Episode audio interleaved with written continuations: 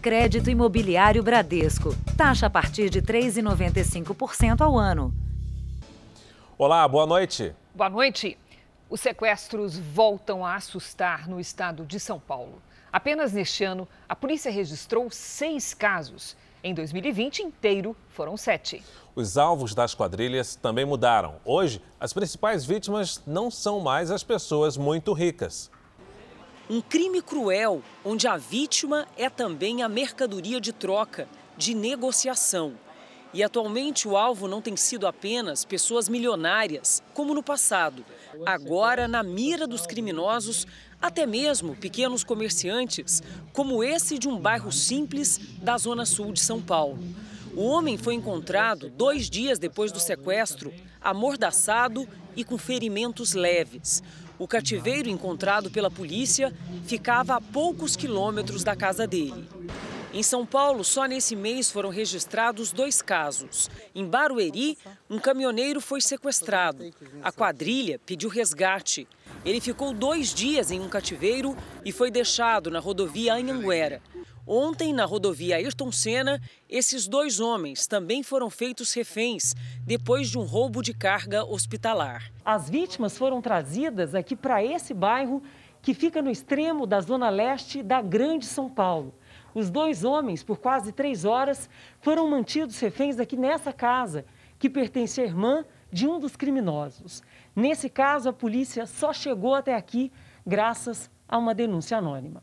Três criminosos foram presos em flagrante. Um deles conseguiu fugir. Ontem, o objetivo aí dos meliantes era é, o caminhão da vítima ou a carga. Mas é, pela circunstância, eles acabam restringindo a liberdade, exigindo cartão de crédito, até ligando para familiares para pedir quantia em dinheiro. Nós temos atuado de uma maneira que a gente chega rápido no cativeiro e esses sequestros são bem concisos, eles se resolvem muito rápido. Crimes assim aumentaram esse ano em São Paulo em relação ao ano passado. Até agora, já são seis ocorrências, quase a mesma quantidade de todo o ano de 2020, quando sete casos foram registrados. Um crescimento que surge depois de um longo período de quedas de sequestros no estado, com a criação de delegacias especializadas. Na lei, Sequestro é classificado como crime hediondo e pode render até 20 anos de prisão. No mundo do crime, ele é desmotivado a cometer um crime dessa natureza. Ou seja, o risco é imenso e o resultado muitas vezes sem sucesso. Exatamente. Depois do sufoco, muitas vítimas podem finalmente reencontrar os parentes. Veja agora outros destaques do dia. Ex-ministro Pazuello diz que presidente Bolsonaro não mandou cancelar compra da Coronavac. Ministro do Meio Ambiente e presidente do Ibama são alvos de operação que investiga a exportação ilegal de madeira.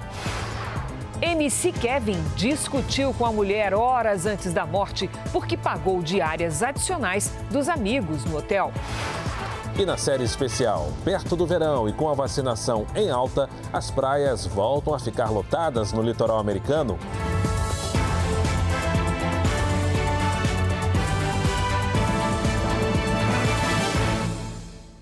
Oferecimento crédito imobiliário Bradesco. Taxa a partir de 3,95% ao ano.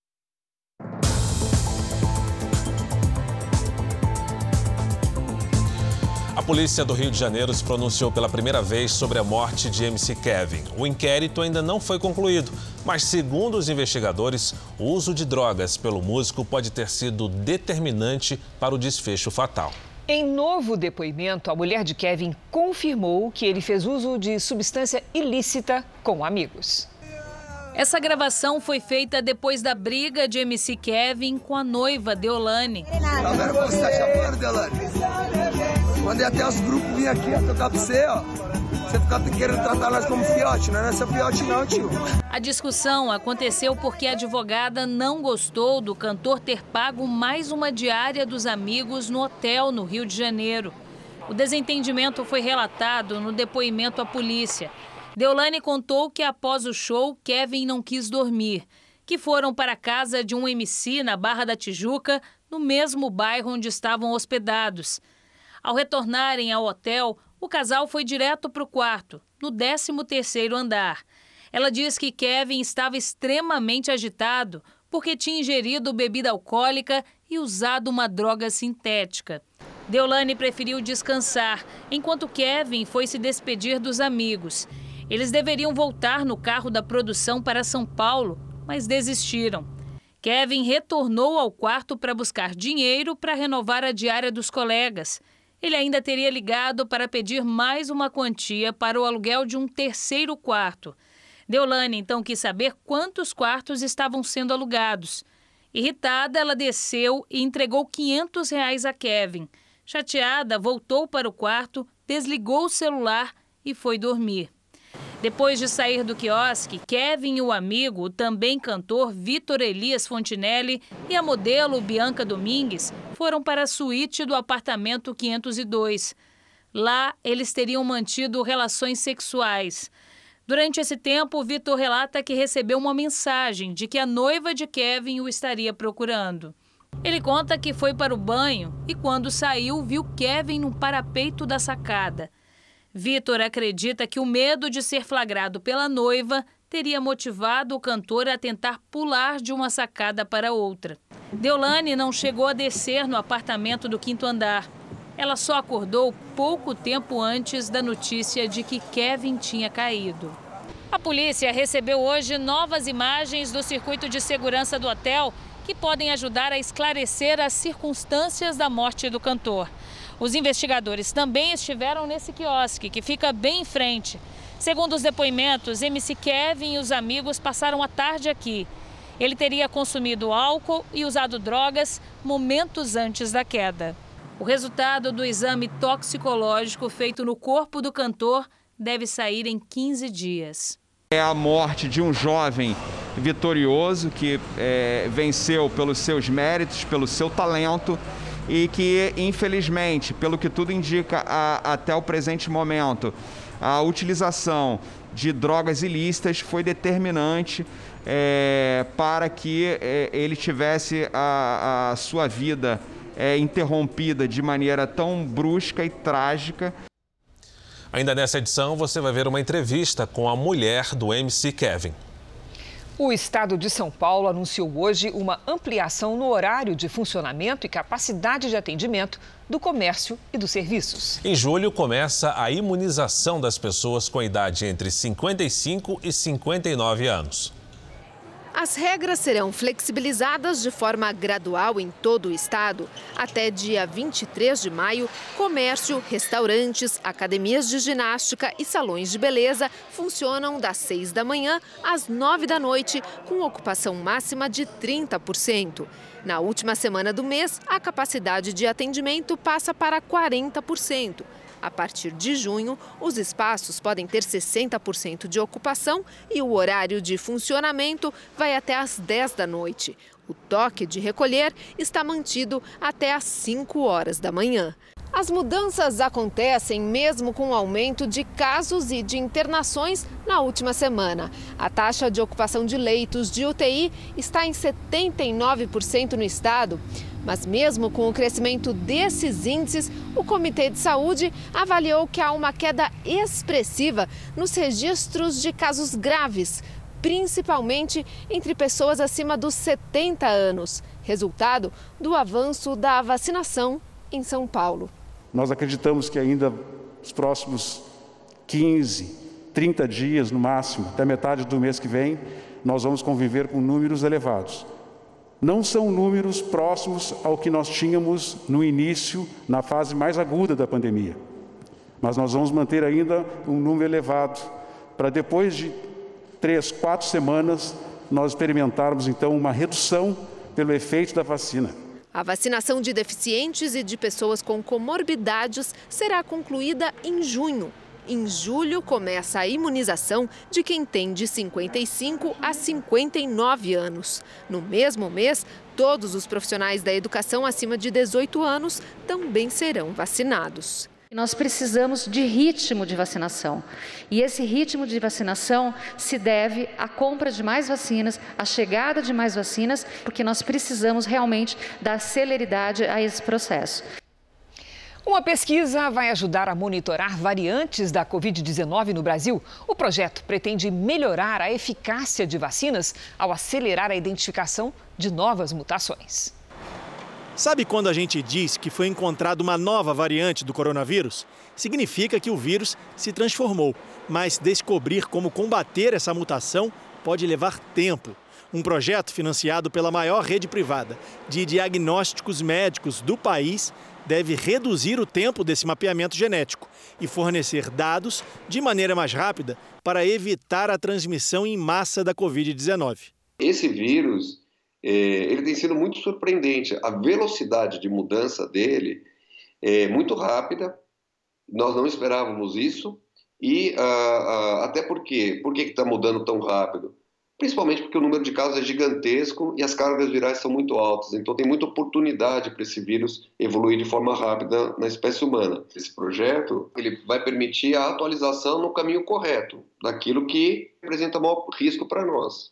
O projeto ganhou o nome de G9 e cria um banco de dados nacional com informações sobre o genoma do vírus da Covid-19 em tempo real.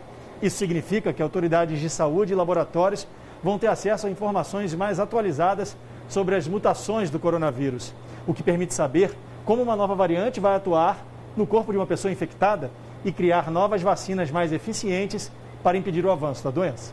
Um dos motivos para o descontrole da transmissão da variante P1, descoberta no Amazonas, foi a lentidão para decifrar o novo código genético da mutação, ou seja, soletrar a sequência de quatro letras no meio daquelas 30 mil letrinhas que formam o genoma da variante do vírus. Desde que a pandemia começou, o Brasil conseguiu fazer 5.300 sequenciamentos genéticos do coronavírus. O projeto prevê fazer 3 mil por mês, seis vezes mais rápido do que o sistema atual. O fato de um projeto como esse usar as amostras daqui em tempo real permite rapidamente que a gente adapte a vacina para aquilo que é predominante e importante aqui no país. O Jornal da Record traz agora os números de hoje da pandemia. Segundo o Ministério da Saúde, o país tem 15 milhões 812 mil casos de Covid-19. São mais de 441 mil mortos. Foram 2.641 registros de mortes nas últimas 24 horas. Entre ontem e hoje, 82 mil pessoas se recuperaram. No total, já são 14 milhões 330 mil pacientes curados e mais de 1 milhão e 40 mil seguem em acompanhamento. Na cidade de São Paulo, uma greve dos metroviários prejudicou o transporte público. Agora há pouco terminou uma audiência de conciliação no Tribunal Regional do Trabalho entre o sindicato e o metrô, só que não houve acordo. A Giovana Rizardo está em uma das estações afetadas pela paralisação e conta agora ao vivo os detalhes para gente. Giovana, boa noite. Boa noite, Fara. Boa noite a todos. O Tribunal Regional do Trabalho fez uma proposta que incluía os pedidos dos metroviários, mas o metrô não aceitou. Então, a categoria vai se reunir daqui a pouco em assembleia para definir se a greve continua ou não. A paralisação de hoje foi parcial porque a Justiça determinou que 80% do efetivo fosse mantido nos horários de pico e outros 60% nos demais horários. Mas hoje, essa quarta-feira, feira não foi fácil para os usuários do metrô. Isso porque houve aglomeração nas estações e também nos pontos de ônibus. E agora à noite, as principais ruas e avenidas da cidade também registraram congestionamentos. Cris e Fara. Obrigado pelas informações, Giovana. O prefeito do Rio de Janeiro, Eduardo Paes, foi multado pela própria prefeitura por ter participado sem máscara de uma aglomeração em um bar. Vamos falar com o Pedro Paulo Filho, que tem a informação. Pedro Paulo, conta uma coisa: o prefeito já pagou a multa? Já sim, Fara, boa noite para você, boa noite a todos. Olha, a multa no valor de 562 reais já foi paga. Ela foi emitida pela Secretaria de Ordem Pública e Vigilância Sanitária depois que o prefeito foi flagrado no início do mês cantando em uma roda de samba sem máscara em um bar da capital. Eduardo Paes disse que estava num compromisso aqui no centro da cidade quando ouviu a música e resolveu participar. Só que vale lembrar que, apesar da flexibilização, a prefeitura ainda não autorizou a realização de rodas de samba nem o funcionamento de boates e pistas de dança.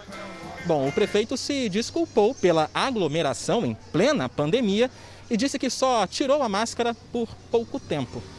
Fara e Cris. Obrigado, Pedro Paulo. Veja a seguir a reação de Israel a novos ataques que vieram do Líbano. Na série especial, com a pandemia controlada, os Estados Unidos apostam no verão para aquecer a economia.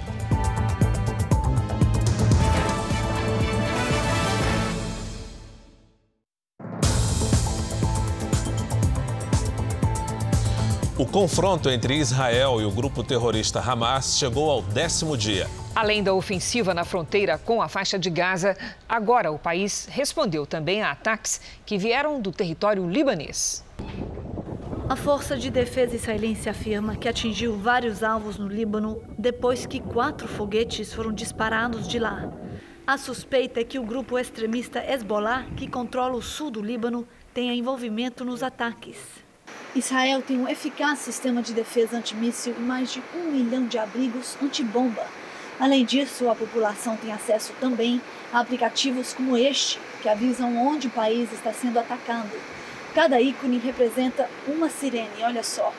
Todos esses avisos são só das últimas três horas. Vamos ver?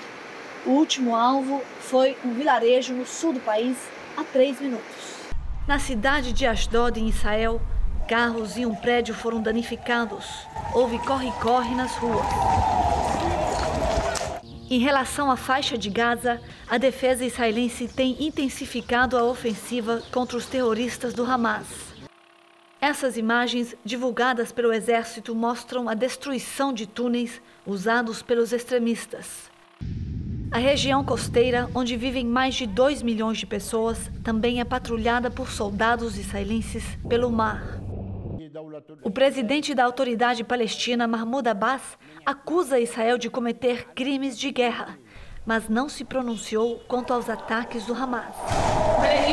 Segundo a Casa Branca, o presidente Biden disse em um telefonema hoje ao premier israelense que espera uma diminuição nos ataques, tendo em vista um cessar-fogo. Depois de dez dias de confrontos, o primeiro-ministro israelense Benjamin Netanyahu não deu prazo para a interrupção da ofensiva. Segundo ele, o Hamas deve ser enfraquecido para evitar conflitos no futuro. Nós avisamos em alguns minutos nós vamos atacar, vocês têm tempo para evacuar o, o local. A infraestrutura da organização terrorista vai ser destruída, mas os, os civis podem evacuar o local. O deputado Nir Barkan, do mesmo partido de Netanyahu e integrante da Comissão de Relações Exteriores do parlamento do país, diz que Israel já derrubou dramaticamente a infraestrutura do Hamas. E afirma que quando os terroristas baixarem as armas e quiserem paz, Israel estará de mãos abertas. Mas enquanto o grupo tiver Israel como alvo, os militares israelenses vão continuar se defendendo e contra-atacando. Vamos agora com a opinião do Augusto Nunes. Boa noite, Augusto. Boa noite, Cris. Boa noite, Fara. Boa noite a você que nos acompanha. Uma frase repetida pelos correspondentes de guerra avisa que quando começa um conflito armado, a primeira vítima é a verdade. Cada lado revela o que lhe convém e esconde o que pode dificultar a vitória. Neste momento, portanto, o confronto em curso no Oriente Médio exige que os jornalistas se orientem por fatos e informações que efetivamente retratem a realidade. Dois exemplos. Primeiro, o que há não é uma guerra entre o povo israelense e o povo palestino, mas outra batalha entre as forças militares do Estado judeu e o Hamas, organização terrorista que controla a faixa de Gaza com o apoio do Irã. Segundo, o Hamas usa civis como escudo, transformando em trincheiras prédios particulares e escolas. Horas antes de atacar o edifício ocupado por algumas empresas jornalísticas, por exemplo, o comando militar israelense solicitou aos representantes da imprensa que deixassem o prédio. Nenhum jornalista morreu ou foi ferido. os foguetes disparados sem aviso prévio pelo Hamas atingem indiscriminadamente civis e militares. A soma dessas duas verdades atesta que a população palestina e também a israelense é a maior vítima dos confrontos. Todos são desencadeados pela organização terrorista que transforma o povo em espectador indefeso para atingir um objetivo político inviável: destruir Israel. A seguir, você vai ver que a mulher de MC Kevin questiona versões sobre a morte do músico. E na série especial, o otimismo dos brasileiros que apostam na retomada da normalidade nos Estados Unidos.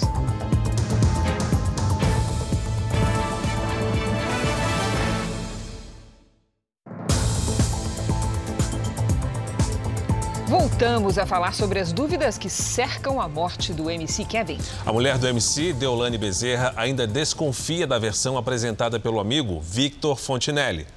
Em mensagens enviadas ao apresentador Luiz Bate do Cidade Alerta, Deolane levanta dúvidas sobre o depoimento de Vitor. Para ela, ainda é preciso esclarecer se alguém falou ao MC Kevin que ela estava chegando ao quarto para flagrá-lo com outra mulher. Pelo depoimento de Vitor, um terceiro amigo teria avisado que Deolane estava procurando pelo marido. No texto, Deolane pergunta: como tudo aconteceu em menos de 30 minutos? Ele não sabe quem o avisou que ia dar ruim?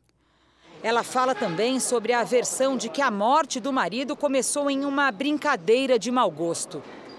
Tem o um vídeo da menina também falando que fizeram brincadeira com ele eu vou desvendar esse mistério. A família de Vitor Fontinelli disse que o cantor é inocente das acusações que vem recebendo dos fãs de MC Kevin e que teme pela vida dele, que estaria sendo ameaçado pela internet.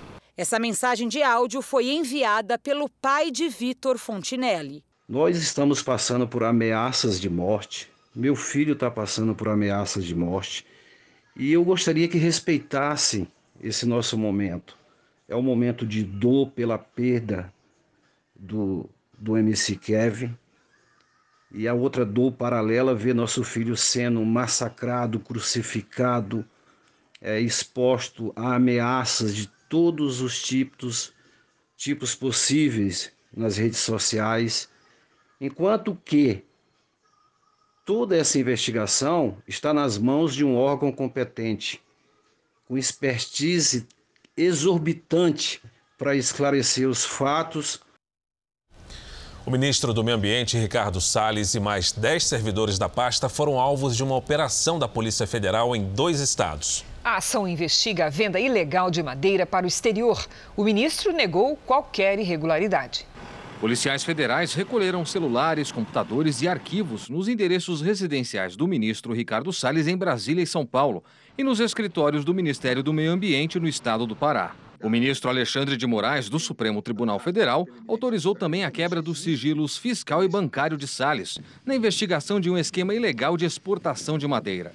Na decisão, Moraes justifica a movimentação extremamente atípica envolvendo o escritório de advocacia cujo ministro de Estado, Ricardo Salles, é sócio de 50%, durante o período de 1 de janeiro de 2012 a 30 de junho de 2020, em valores de pouco mais de 14 milhões de reais, situação que recomenda, por cautela, a necessidade de aprofundamento. O presidente do Ibama, Eduardo Bin, e outros nove servidores foram afastados dos cargos.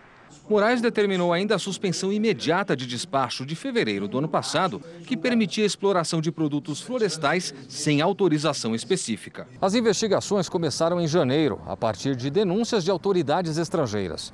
O ex-superintendente da Polícia Federal no Amazonas, Alexandre Saraiva, chegou a ser afastado depois de apresentar notícia-crime contra Salles, no mês passado. O inquérito prosseguiu e foi entregue ao Supremo Tribunal Federal. Além da operação, Moraes determinou o desarquivamento de outra investigação contra o ministro. A apuração trata de uma fala de Salles sobre mudanças de regras ambientais durante uma reunião ministerial no Palácio do Planalto, em abril do ano passado, em que ele fala da necessidade de passar a boiada e simplificar normas. Para Moraes, é necessário retomar o caso, porque no inquérito, a Polícia Federal aponta evidente interesse privado de alguns poucos empresários reincidentes na prática de infrações ambientais, um grave esquema criminoso de caráter transnacional que tem criado sérios obstáculos à ação fiscalizatória do poder público no trato das questões ambientais, com inegáveis prejuízos a toda a sociedade. Salles negou a prática de irregularidades no ministério. Essas ações jamais, repito, jamais aconteceram. O ministério sempre, e o IBAMA da mesma forma, sempre procurou agir de acordo com as regras, com bom senso, com equilíbrio, e isso ficará demonstrado eh, nos autos do inquérito conforme eles forem instruídos. O Instituto Brasileiro do Meio Ambiente, o IBAMA, não respondeu aos contatos da nossa reportagem. O presidente Jair Bolsonaro acompanhou pela TV o depoimento à CPI do ex-ministro da Saúde, Eduardo Pazuello. Pela manhã, o presidente se reuniu com o Comitê de Enfrentamento à Pandemia. A quarta reunião do comitê foi no Palácio do Planalto. No encontro foi discutido o Plano Nacional de Imunização. Nesse momento que avança a vacinação com as comorbidades, é uma preocupação do presidente Lira que seja o acesso garantido a essas pessoas e que o PNI siga com as regras claras, né? Ninguém fica, fica, possa burlar essas regras. Durante a reunião foi demonstrada preocupação com uma possível terceira onda da pandemia e com a variante do vírus que começou na Índia. O governo também discutiu a possibilidade de antecipar a chegada das 38 milhões de doses das vacinas da Janssen, que já foram contratadas. A previsão de entrega é no segundo semestre deste ano. A cúpula do governo acompanhou os desdobramentos da CPI da pandemia. A avaliação de integrantes do Palácio do Planalto foi que o ex-ministro Eduardo Pazuello foi firme na defesa das ações. O ex-ministro também foi elogiado pela postura de responder às perguntas e não usar o habeas corpus que foi concedido pelo Supremo. Com relação ao ministro do Meio Ambiente, Ricardo Salles, a ordem dentro do governo é aguardar os desdobramentos da investigação. No momento, o presidente Jair Bolsonaro não irá afastar o ministro. Salles só deixa o governo se a denúncia for consistente. Vamos ver como é que está o andamento da vacinação em todo o país? Somadas as aplicações da primeira e segunda doses, 709 mil pessoas receberam a vacina contra o coronavírus nas últimas 24 horas. Hoje, o Brasil tem mais de 40 milhões 228 mil vacinados com a primeira dose e mais de 19 milhões 849 mil completaram a imunização. O Acre aplicou a primeira dose da vacina em mais de 109 mil moradores. Em Alagoas, onde a taxa de ocupação de UTIs está em 77%, mais de 560 mil pessoas foram imunizadas com a primeira dose, 16,71% da população. Minas Gerais aplicou até agora mais de 4 milhões 200 mil doses pouco mais de 20% dos mineiros. E no portal r7.com você pode acompanhar a situação de todos os estados no mapa interativo. Para muitos brasileiros, junto com a pandemia, veio o desemprego. Mas um setor tem registrado um crescimento importante: o empreendedorismo na área de confecção e têxtil. Há pouco mais de um ano, Andressa não sabia colocar a linha na agulha. Mas veio a pandemia, ela ficou grávida e perdeu o emprego como esteticista. Foi um palpite de uma amiga que disse que eu levo jeito com moda e por que não fazer o curso? E eu me vi numa situação de necessidade muito grande. É, eu não tinha opção de não dar certo. Aos 34 anos, Andressa resolveu fazer um curso de costura para iniciantes. Em alguns meses, se tornou costureira de mão cheia. E agora, as encomendas não param de chegar eu me vi tendo uma renda dentro de casa, cuidando do meu bebê, conseguindo me dedicar à maternidade, conseguindo cuidar da minha casa, estudar e pagar as minhas contas. Como não tem carteira assinada, a costureira continua a fazer parte dos mais de 14 milhões de desempregados do país. O maior número registrado em um trimestre desde 2012. Empreender na indústria têxtil desponta como uma alternativa à crise econômica e ao desemprego. De acordo com o Ministério da Economia, no primeiro trimestre deste ano, houve alta de 44% no número de microempresas ligadas ao setor. Aqui em São Paulo, os números indicam a abertura de quase 4 mil empresas do ramo. Aloysio é sócio de uma escola de moda. Ele conta que o número de matrículas durante a pandemia cresceu 35% em relação ao período pré-Covid-19, geralmente com dois objetivos. Elas precisam de uma fonte de renda ou até mesmo se capacitar para um emprego. Empregos e atividades que, para o presidente da Associação da Indústria Têxtil, se encaixaram perfeitamente no setor. Muitas pessoas estão trabalhando em casa e descobriu-se uma série de possibilidades nessa, nessa nova formatação, mas sem dúvida nenhuma, como você colocou, na área da confecção, é uma máquina de costura, uma capacidade, uma habilidade técnica. É o caso de Andressa, que descobriu, mesmo com as dificuldades, uma vocação. Me ajudou a ser uma profissional reconhecida, porque quando eu era esteticista, eu era só mais uma esteticista. Um momento esperado pelo público vai acontecer hoje, daqui a pouquinho, depois do Jornal da Record, na novela Gênesis. O capítulo especial vai mostrar uma das cenas mais bonitas e emocionantes da trama: o encontro de Jesus e Abraão frente a frente pela primeira vez.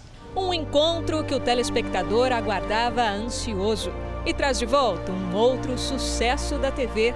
No meio do deserto, o Filho de Deus cruzará o caminho de Abraão o personagem de Zé Carlos Machado, pai de muitas nações em Gênesis.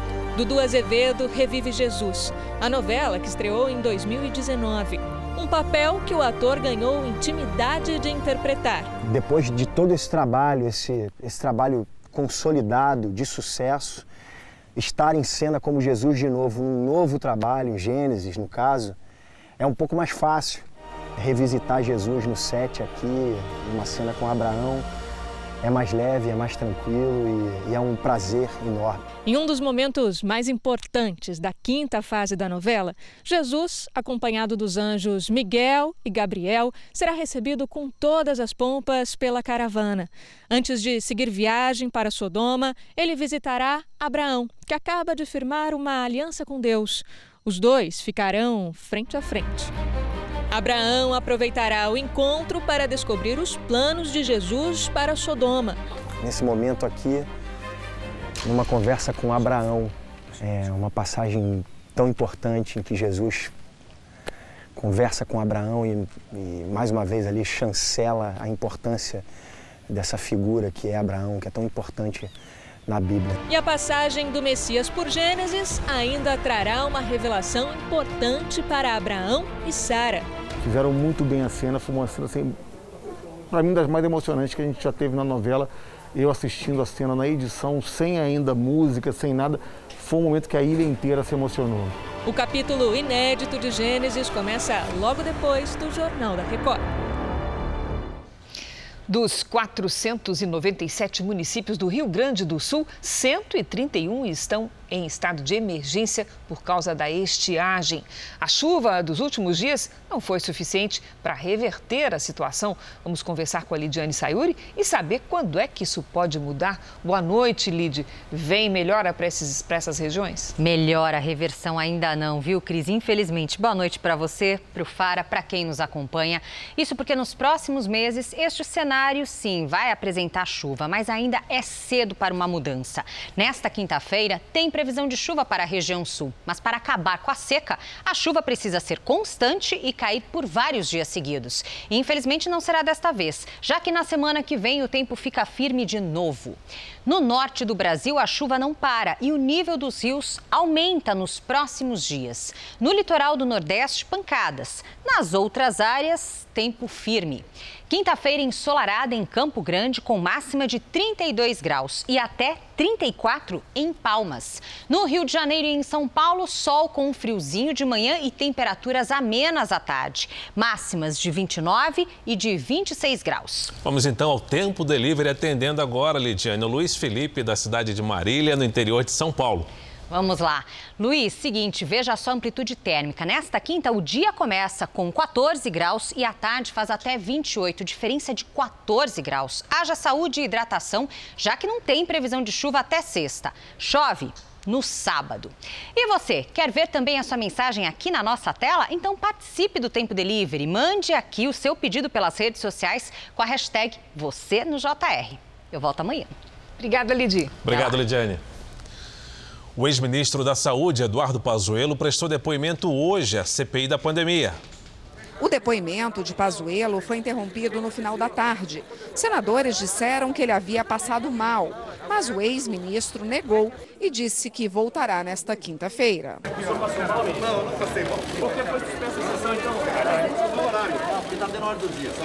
Pazuello declarou que se dedicou ao máximo a salvar vidas à frente do ministério. Sobre a falta de oxigênio no Amazonas, em janeiro deste ano, disse que a crise durou apenas três dias. A minha. Eu tomei conhecimento de riscos em Manaus no dia 10 à noite, numa reunião. No momento que eu soube de oxigênio, no momento que eu soube de oxigênio, eu já comecei a agir. Imediatamente. E coloco dessa forma porque foi exatamente o que aconteceu. Faltou oxigênio no Amazonas apenas três dias, pelo amor de Deus, ministro Pazuello, pelo amor de Deus.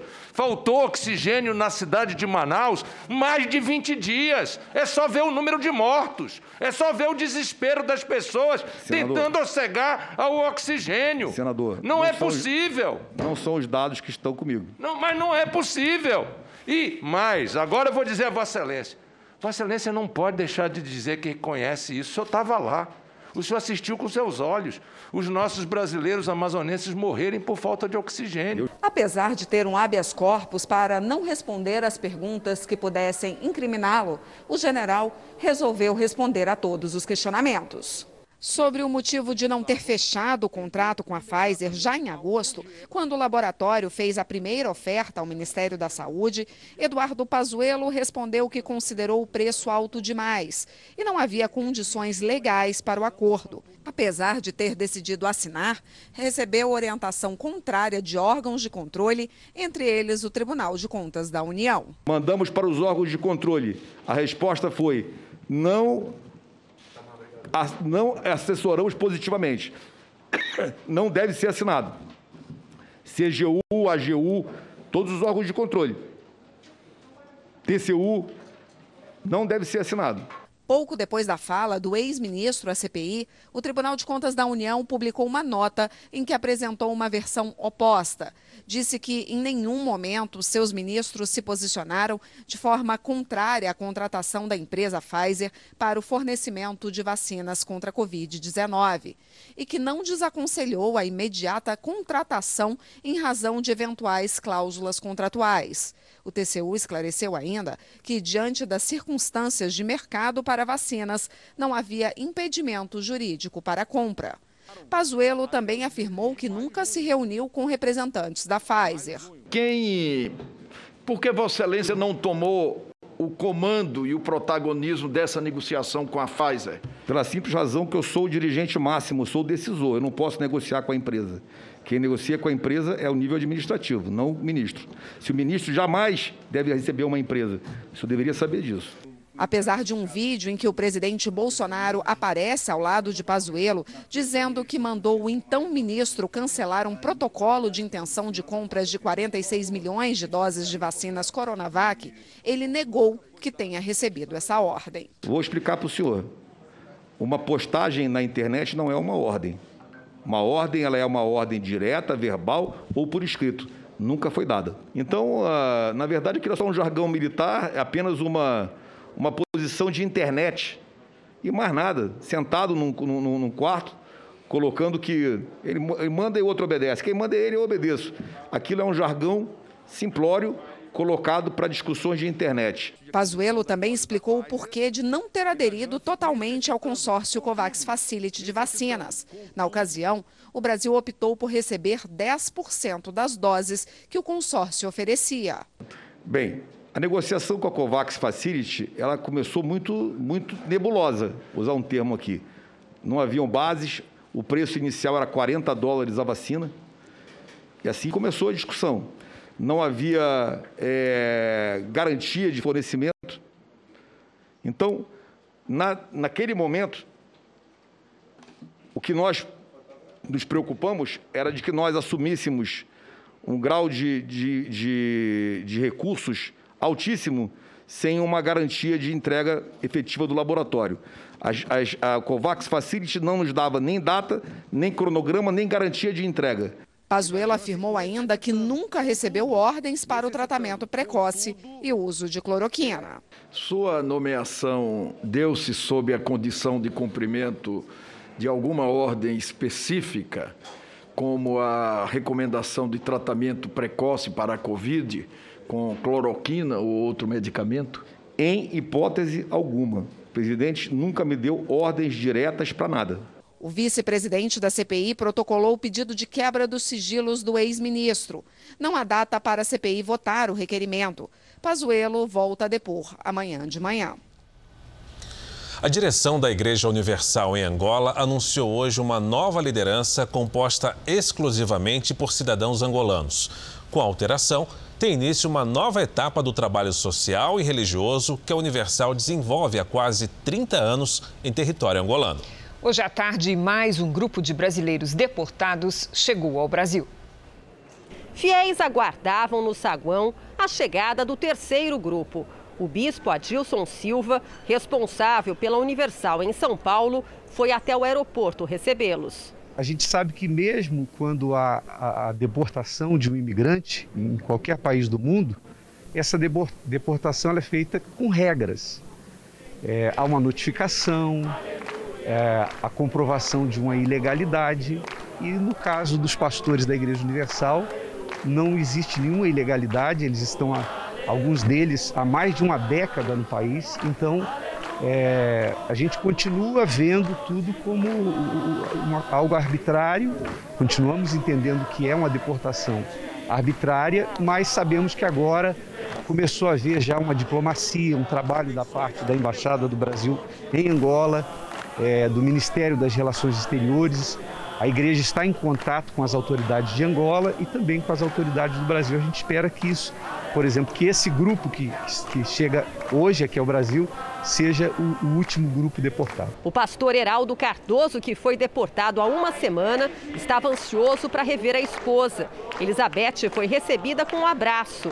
O casal viveu 12 anos em Angola. Fomos expulsos, literalmente pouco consegui avisar, explicar quando demos quando já estávamos aqui.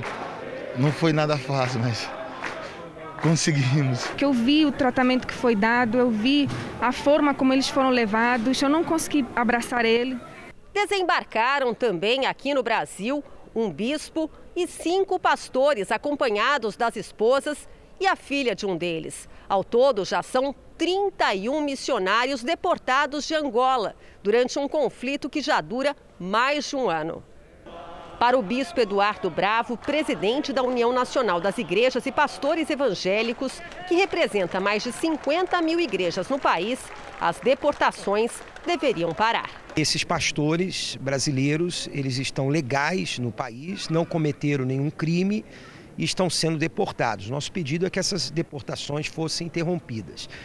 E para que fique claro que na igreja não existe ala brasileira e ala angolana, então a igreja em Angola decidiu hoje pela manhã que o conselho espiritual e administrativo da igreja ficasse na mão de cidadãos angolanos, bispos e pastores que foram formados ao longo desses 30 anos. Isso não tem nada a ver com aqueles dissidentes e rebeldes que estão, eles sim, promovendo discriminação e, e violência no país. Por nota oficial, a Igreja Universal anunciou que o senhor bispo Honorilton Gonçalves cessa com efeitos imediatos as funções que exerceu até a data como presbítero geral em Angola, sendo substituído pelo senhor bispo Alberto II, também com efeitos imediatos. Uma entrevista coletiva foi convocada para explicar as mudanças. E a pergunta que muitos querem saber é se nós vamos continuar vinculado é, ao bispo Edir Macedo. A Igreja Universal do Reino de Deus tem uma raiz, e a raiz é o Brasil. Então, espiritualmente falando, nós vamos continuar sim vinculado ao Brasil. Porém, trabalhamos de forma administrativa, de uma forma independente, sem nenhuma interferência com o Brasil. Sobre os rebeldes que tomaram à força o controle dos templos e residências, a direção da Universal espera que a situação seja resolvida pela justiça. Nós não reconhecemos os dissidentes como legítimos líderes da Igreja Universal do Reino de Deus, é porque foi violado o nosso estatuto. Eles rebelaram-se, saíram, criaram assembleias e, com base nessa assembleia, surgiram atas, surgiram documentos, documentos esses que nós consideramos ilegal. Agora, se as nossas autoridades reconhecem administrativamente o grupo dos dissidentes, nós nos apoiamos no nosso estatuto e nós esperamos um pronunciamento da justiça.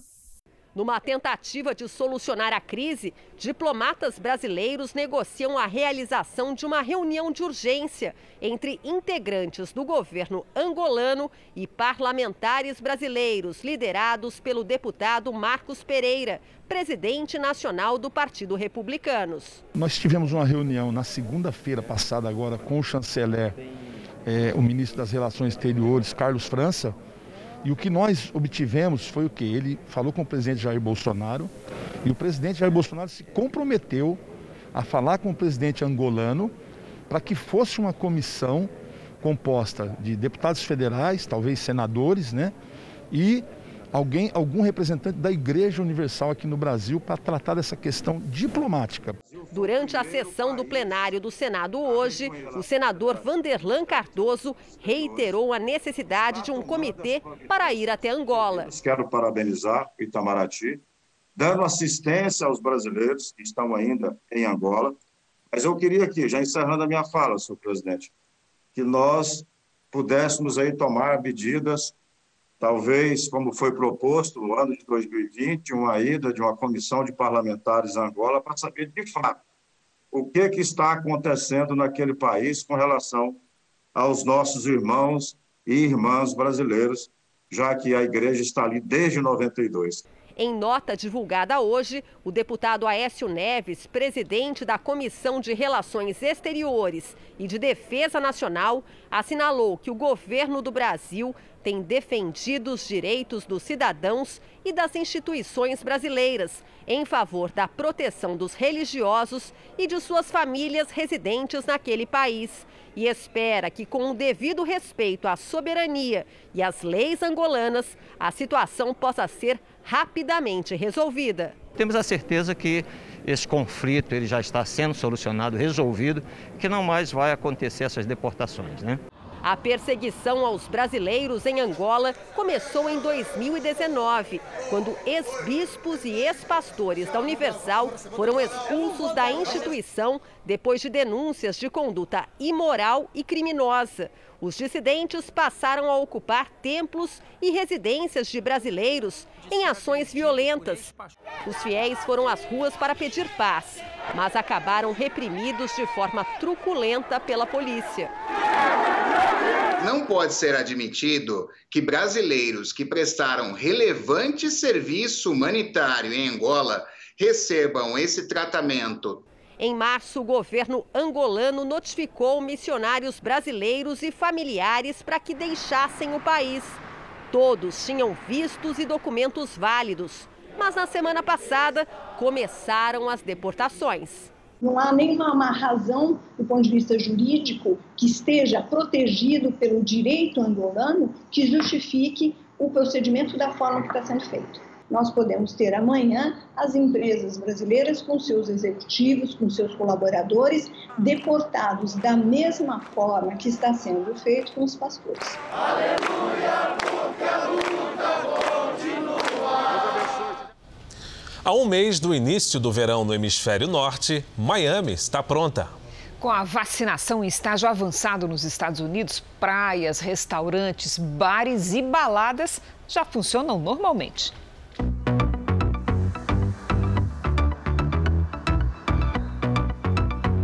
Aqui nos Estados Unidos, a sensação já é de vida voltando ao normal. A gente já pode ficar na rua sem usar máscara, se reunir em pequenos grupos e com isso a movimentação nas praias aqui da Flórida aumentou e muito.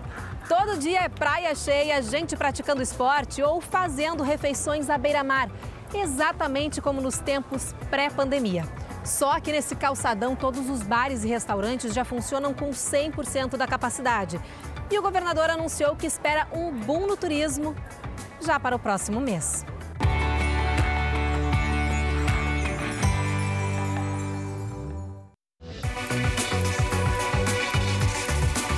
Para garantir a sensação de normalidade nas ruas da Flórida, o governador Ron DeSantis tem flexibilizado cada vez mais as restrições da Covid-19.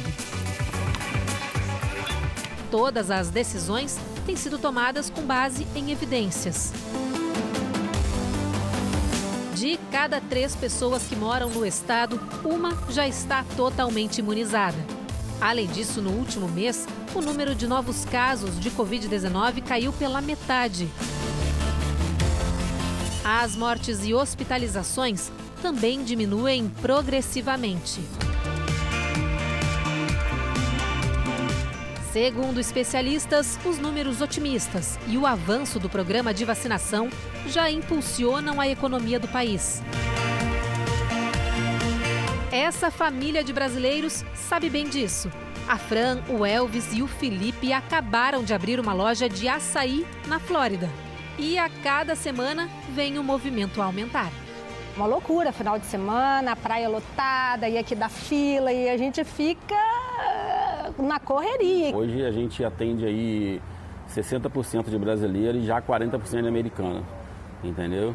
Eu acredito que isso vai crescer mais ainda. O sonho da família de investir no próprio negócio foi adiado por causa da pandemia. Agora, com a inauguração da loja, bem no momento da reabertura do país, eles acreditam que será fácil recuperar o tempo perdido. A demanda anda tão grande que eles já estão vendendo comida brasileira e pensam em expandir. Então, vocês agora, como os mais novos comerciantes do pedaço, é só motivo para sorrir. Sim, com certeza. Nós também já vacinamos também, eu e ela, entendeu? Meu filho também já vacinou. E a sensação é assim de, de liberdade, né? Esperando tudo voltar ao normal, tirar a máscara e você poder entrar num lugar e sem máscara, poder abraçar. Aqui em Brickell, no coração de Miami, um dos lugares mais badalados do país, tudo também se prepara para voltar à normalidade. É o caso desse espaço que foi fundado por três brasileiros. São 12 mil metros quadrados, sete diferentes restaurantes, uma cervejaria e um lounge para entretenimento. Esse projeto abriu as portas pela primeira vez cinco semanas antes da pandemia. Sofreu com a crise, teve que fechar as portas, mas agora finalmente se prepara para receber o público sem qualquer tipo de restrição. Esses são o Antônio e o Beto, dois dos proprietários do espaço. Eles contam que o movimento já está voltando ao normal, como antes da pandemia. Durante o dia, o local abre para a comunidade praticar esportes. E à noite, a casa fica lotada. E a gente está cada semana dobrando o público. É, a gente está tendo uma média de 2.500 pessoas no final de semana. Por noite, por noite. Isso é um número incrível. Os empresários lembram que não foi nada fácil manter o local fechado por nove meses e que o apoio dos governos federal, estadual e local foi fundamental para que muitos negócios não fechassem definitivamente. As regras foram muito mais flexíveis. Eu acho que a gente virou essa página de poder funcionar como um local normal. Agora é olhar para frente, trabalhar bastante e tentar recuperar o prejuízo, né? A expectativa do governo da Flórida é que o estado volte a viver como nos tempos pré-pandemia, sem qualquer restrição, até o dia 1 de julho.